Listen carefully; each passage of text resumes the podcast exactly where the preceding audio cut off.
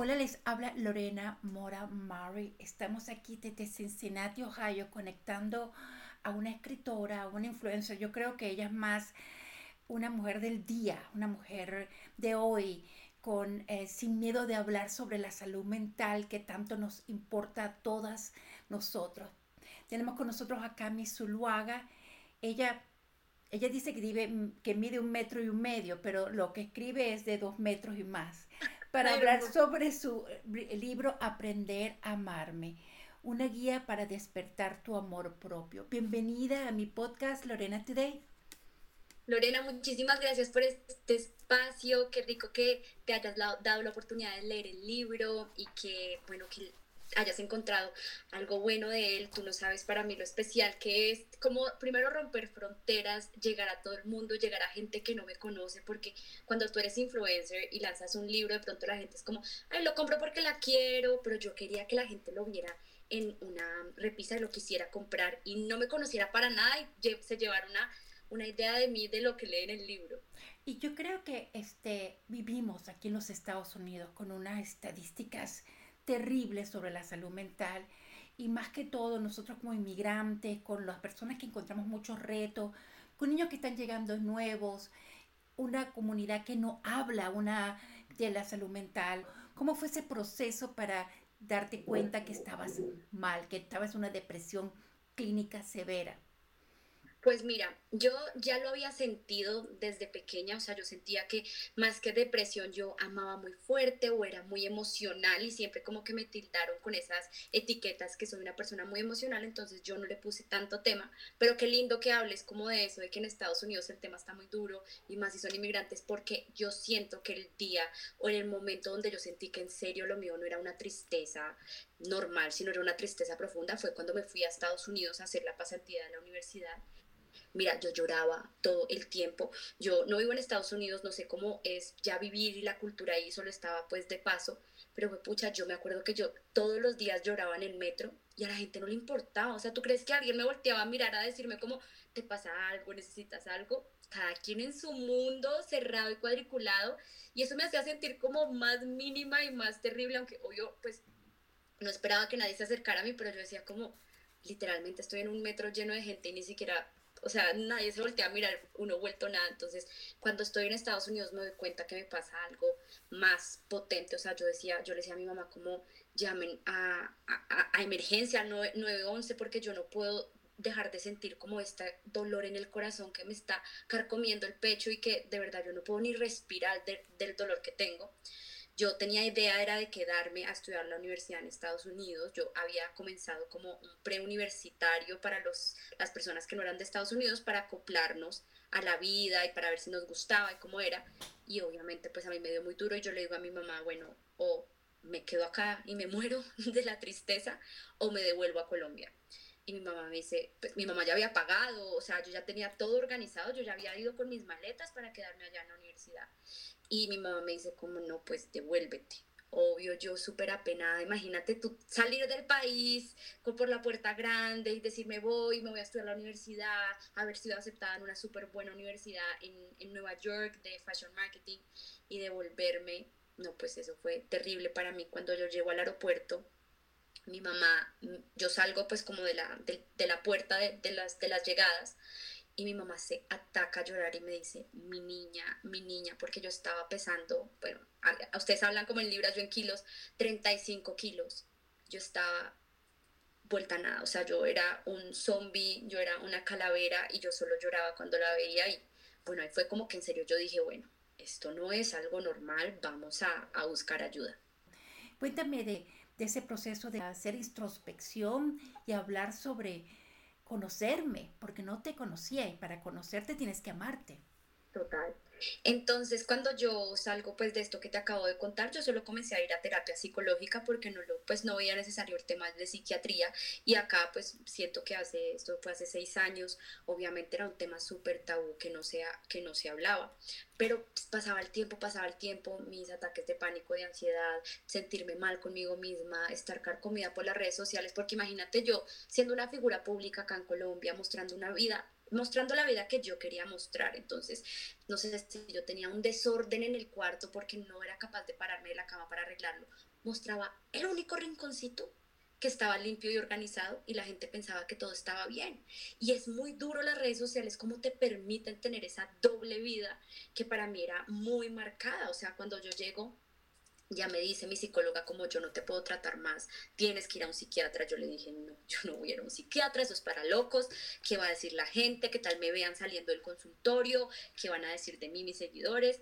Entonces, pues bueno, lo hablé con mi familia y llegamos a la conclusión que era lo más, pues lo único que podían hacer por mí.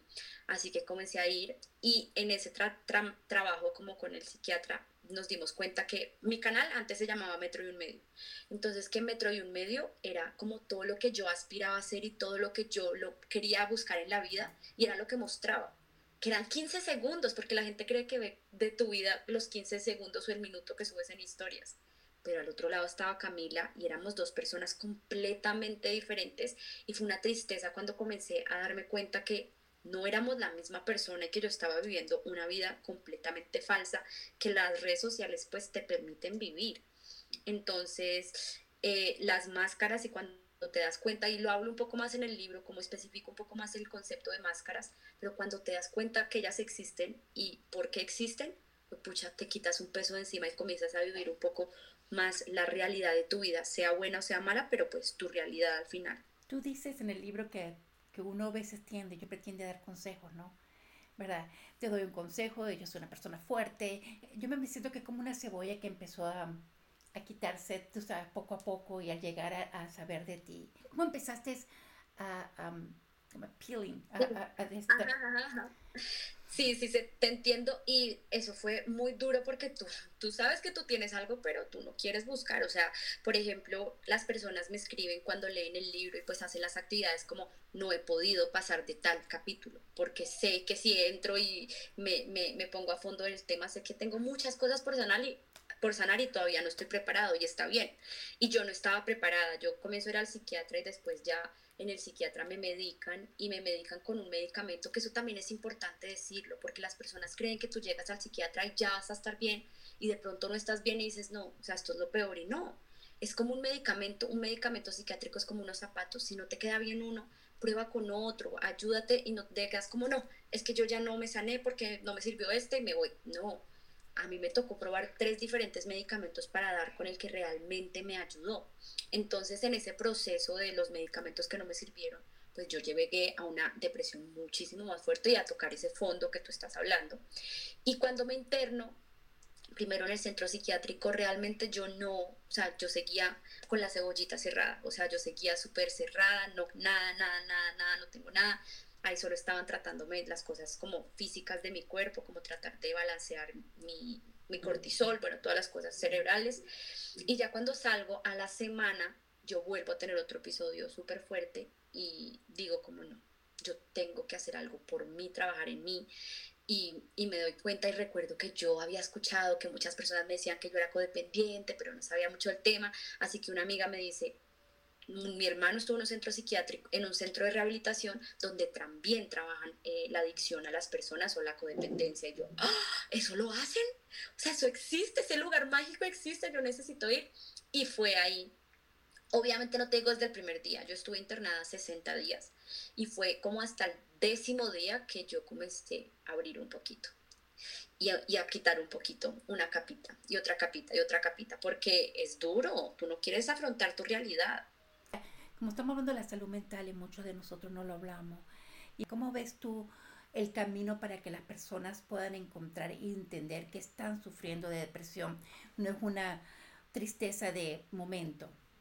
Bueno, esto es súper importante aclararlo porque hay personas que su depresión ya es un tema físico de su cuerpo, ¿sabes? O sea, hay personas que tienen un desbalance eh, emocional, hormonal, bueno, de mucho tipo, que no voy a hablar porque pues, no soy médica, pero que ¿sabes? Como no pasa por, porque sí, o sea, hay personas es que la gente le dice, pero si tú tienes todo, ¿por qué vas a estar deprimido si tú lo tienes todo? Y lo que tienes es un poquito, un problema en tu cerebro que no está conectando las, los neurotransmisores y no tienes el cortisol suficiente para seguir adelante hay personas también que su depresión eh, se lleva a cabo a través de un suceso fuerte que le ha pasado, la muerte de un familiar, de un ser querido, eh, una codependencia, una ruptura amorosa. Entonces es súper importante saber cómo te pasó algo o simplemente en un momento te comenzaste a sentir mal. El tema del bullying también ahí va como en la parte de los sucesos. Sé que muchas personas tienen bullying, eh, eh, tienen depresión por el bullying que están viviendo. Entonces, esas llamas como en la parte de los sucesos que has vivido en tu vida. Entonces, es súper importante identificar como en qué de esos dos aspectos estás. A mí me parece muy, muy importante y siempre lo digo, para identificar que no tienes una tristeza pasajera, sino es algo ya que realmente tiene que ser tratado y, y hablado. Tienen que pasar más de tres semanas con esa misma sensación. ¿Sabes? O sea, son como aproximadamente 15 a 20 días donde tú te sigues sintiendo mal porque, no sé, nos pasan cosas, las hormonas, por ejemplo, en las mujeres, o te fue mal en el trabajo y te sientes down, pero ya cuando son más de tres semanas que te sigues sintiendo mal y no encuentras salida y no encuentras eh, nada que te haga sentir bien, ahí sí es momento de buscar ayuda. ¿Tú sientes como influencer y como los medios sociales aquí Recientemente el cirujano general dijo que los medios sociales de verdad afectan la salud mental de los jóvenes. ¿Qué te gustaría lograr con este libro? Bueno, y con respecto a lo de las redes sociales que decías, eh, yo tengo pues porque también lo vivo en carne propia, no es como una persona que de pronto no ha tenido la exposición suficiente en redes sociales para hablar del tema. Yo hablo en un capítulo muy a fondo sobre cómo quitar esa toxicidad de las redes sociales y no tomarlo de una manera negativa, sino sacarlo bueno. ¿Qué cosas podemos hacer para tener un ambiente en las redes sociales más sano para no llegar a a la depresión. Entonces me parece que eso, por ejemplo, este libro ayuda muchísimo. A los papás es hermoso porque muchos papás me escriben como gracias porque desde tu experiencia entendí por qué mi hija se siente así, si yo le doy todo, si ella tiene todo en su vida, como me doy cuenta que no es, a veces tenerlo todo también puede ser contraproducente. Y para los jóvenes porque se dan cuenta que realmente pueden estar pasando algo. La negación es nuestro peor enemigo y nosotros si no nos damos cuenta de que tenemos algo y que queremos solucionar esa situación, pues vamos a seguir en las mismas. Entonces mi libro te abre los ojos y dices como, ah, oye, sí, como que tengo este tema, como que yo sí soy así, como que lo mío puede ser codependencia, soy un poco controladora. Entonces es un libro para abrirte los ojos, pero no es la fórmula mágica. No es, leíste tu libro, ya no, esto es un acompañamiento para que tú todos los días de tu vida decidas tener un buen día y decidas ponerte de primeras y amarte, porque cuando tú te amas, ya los demás te van a amar de una manera hermosa, pero sí es como una guía para que todos los días estés trabajando en, esa, en ese trabajo tan importante que es estar bien que nuestra cultura nos hace ver la, el, como decimos en Estados Unidos, el we, no el I, el de nosotros como familia y no como un yo que necesito estar bien porque si yo estoy bien puedo estar apoyar a la a la familia. ¿Tú sientes que cuando nos miramos nosotros y hablamos nosotros consideran egoístas. Es que eso es muy triste. La gente ah, ahora que, pues gracias a Dios, eh, el amor propio se volvió, porque muchas personas dicen, ay, es que ahora está de moda el amor propio y el self-care y la cosa. Pues qué bueno que esté de moda, qué bueno que esté de moda, pero pues hay muchas personas que no entienden y piensan que tú ponerte a ti primero es ser egoísta o que eres egocéntrico y no. O sea, yo no estoy diciendo, es que yo me amo y ya tú no, pues porque yo me amo como soy y yo soy perfecta, no. Amarte a ti mismo y tener como una relación sana contigo mismo es decir, oye, mira, la verdad yo siento que a mí me falta un poquito en esta área. Voy a trabajar para ser una mejor versión de mí.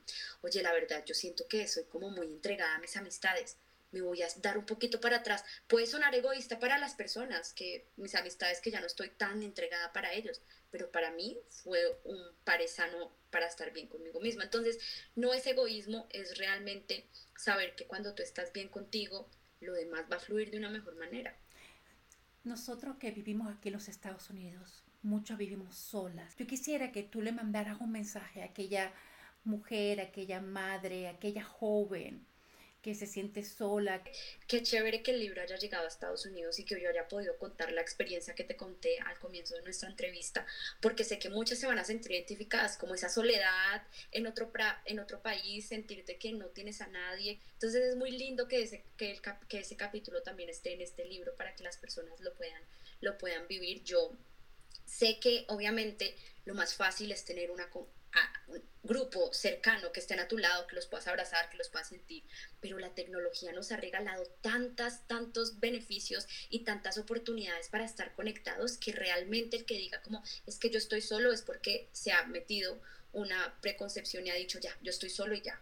Hay miles de grupos, mira, yo ahora mis mejores amigas en este momento es un grupo de 300 mamás que tengo en, en un chat en WhatsApp donde todos los días hablamos, nos conocemos los hijos, nos mandamos consejos. Yo no me siento sola, yo sé que yo llego a escribir, mamá, me estoy sintiendo súper estresada porque mi hijo y lloro todo el día. Y sé que 100 mamás me van a responder al tiempo. Entonces, yo sé que obvio, lo chévere es la conexión física, sentir, conectar, pero aprovechemos las redes sociales, que no solo sea para tomarnos selfies y dar like, sino para crear comunidad también digitalmente. ¿Tú tienes planificado hacer giras, hacer presentaciones. ¿Cuáles son tus planes ahora que tu libro ha, sido publicado, está llegando a los Estados Unidos, está llegando a una comunidad hispana que no vivimos en Florida, que todo habla en español, aquí los, los, retos son diferentes? ¿Qué, ¿Qué, quieres hacer ahora que has logrado escribir lo que sentías, no? Total. Bueno, pues el libro, eh, aunque acaba de llegar en Estados Unidos, en Colombia ya, ya va en su cuarta edición. Esto ha sido un éxito en Colombia, o sea, que yo nunca me lo imaginé. Entonces, digamos que acá en Colombia está un poquito más adelantado y yo ya estoy pensando como, bueno, ya me aprendí a amar y ahora qué? Listo, ¿qué voy a hacer? O sea, sí, me amo mucho, ya alejé lo que tenía que alejar, acerqué a, a quien tenía que acercar, pero ¿cómo voy a mantener eso? Entonces estoy trabajándole ahí poquito, sin afán, para poder disfrutar lo que ha sido el éxito de este libro, sin como presionarme, porque muchas veces cuando uno está súper bien es como, encontré, logré mi sueño, mi libro, está yendo súper bien, ¿qué quiero hacer ahora? Y no disfruto como ese momento, entonces el plan a mediano plazo es hacer como una continuación de, de este libro para, para, dar herramientas como para lo que tú decías, mantenernos. Y estoy ahora, vamos a estar en conversaciones con Spotify porque voy a sacar un podcast que se va a llamar Aprender a Amarme, también para, para, para hablar no solo de los temas del libro, sino como todo alrededor de mi vida y lo que ha pasado estos años desde que, desde que lancé el libro, que lo lancé en, 2000, eh, en 2020 2021, perdón. Entonces sí, es, es, muy emocionante. Yo soy de esas como todavía estoy trabajando mucho en tener esa confianza en mí y siento que me da, así no parezca, pena como hacer conferencias. Me, lo, han, me lo han propuesto mucho, pero yo soy como no. Hace poco en, fui a Ecuador a dar una TEDx, una, una charla de TED. Y mira, yo me quedé pasmada. Se me olvidó todo lo que yo había practicado como por dos semanas. Fue horrible. Yo en serio no podía creerlo. O sea, me monté al escenario y mi mente quedó en blanco. Entonces tengo como que trabajar un poquito eso porque me encantaría hacer una como un retiro, un fin de semana, como un wellness retreat o algo para que la gente vaya y como que trabaje todas las áreas del amor propio. Es como mi sueño y sé que lo voy a lograr. Yo creo que lo vas a lograr. Yo creo que una de las cosas que yo he aprendido aquí es que tenemos que empezar a hablar sobre la salud mental, hacer un tema de la mesa. Y hay que obligarnos a preguntar cómo está la depresión, usar términos que son del día a día y que son tan normales ahora, porque la situación, la generación de los millennials, los centennials, la situación del futuro de ellos es bien duro. ¿Tienes algún otro libro en camino? Eh, la parte 2 como otra guía para mantener ese amor porque ahora vienen los hijos, la cuestión, el trabajo, la... y entonces tú entras en otro plano, en amar de otra forma, ¿no? Total, total. Eso sí para mí es súper importante y sé que es, es, es, la continuación que te comentaba, porque sí creo que es importante. Ya uno cuando digamos que lo que pongo en el libro está como muy desmenuzadito, como ligero, las personas como que lo entienden, pero ya cuando quieres trabajar más el tema y quieres hablar más del tema, como necesitas un poquito más de ayuda y le comenté a mi psicóloga con la que yo trabajo desde que me interné, ella fue la que estuvo conmigo en el internado y aún seguimos en terapia, como que me encantaría que ella me apoyara en, en, en otra, como en otro, una segunda parte para, para ver como más a fondo qué cositas podemos hacer, entonces sí, yo creo que es, que es una opción grande. Bueno, el mejor mensaje para la comunidad es leer el libro. ¿Y qué otro mensaje tienes para la comunidad hispana aquí que te está escuchando de los Estados Unidos? No, para mí es una alegría y un honor que pueda llegar a sus corazoncitos, a su casa, a su, a su vida, como que sientan que, que, que yo también estoy pasando por cosas que de pronto ellos mm, han vivido o han pasado y que los admiro demasiado. Pucha, tú estar en Estados Unidos, comenzar una vida de cero, vivir lejos de tu familia es solo de gente de admirar. Esto es para mí que yo digo, uff, Dios mío, mis respetos para todas las personas que lo logran y lo hacen con todo el honor y todo el orgullo. Así que muy orgullosa de todos, de todos ustedes. Bueno, muchísimas gracias. Aquí nuestras historias están llenas de barreras y a veces se nos olvida amarnos. No vemos cómo llegamos acá y cómo echamos para adelante por eso es importante leer el libro. Muchísimas gracias.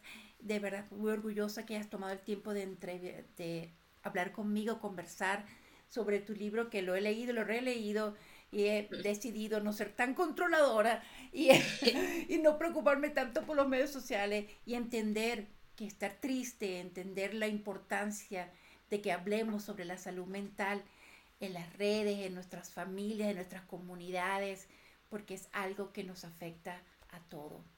Muchísimas gracias. Muchísimas gracias por el espacio, Lorena, y muchísimas gracias por permitirme entrar a tu casita, que estamos a muchos kilómetros, pero muy cerquita. Gracias, muy amable.